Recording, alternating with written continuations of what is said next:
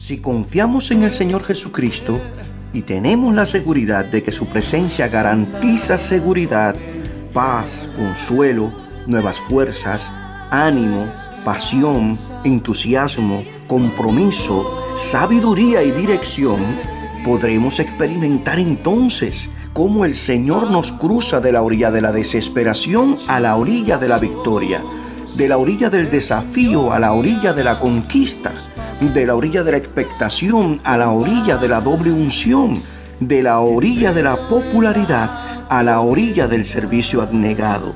Es por lo que me uno al salmista para decir, no hay razón para que me inquiete, no hay razón para que me preocupe. Pondré mi confianza en Dios mi Salvador, solo a Él alabaré. Tengamos paz, que nuestro Padre Celestial está en control de todo.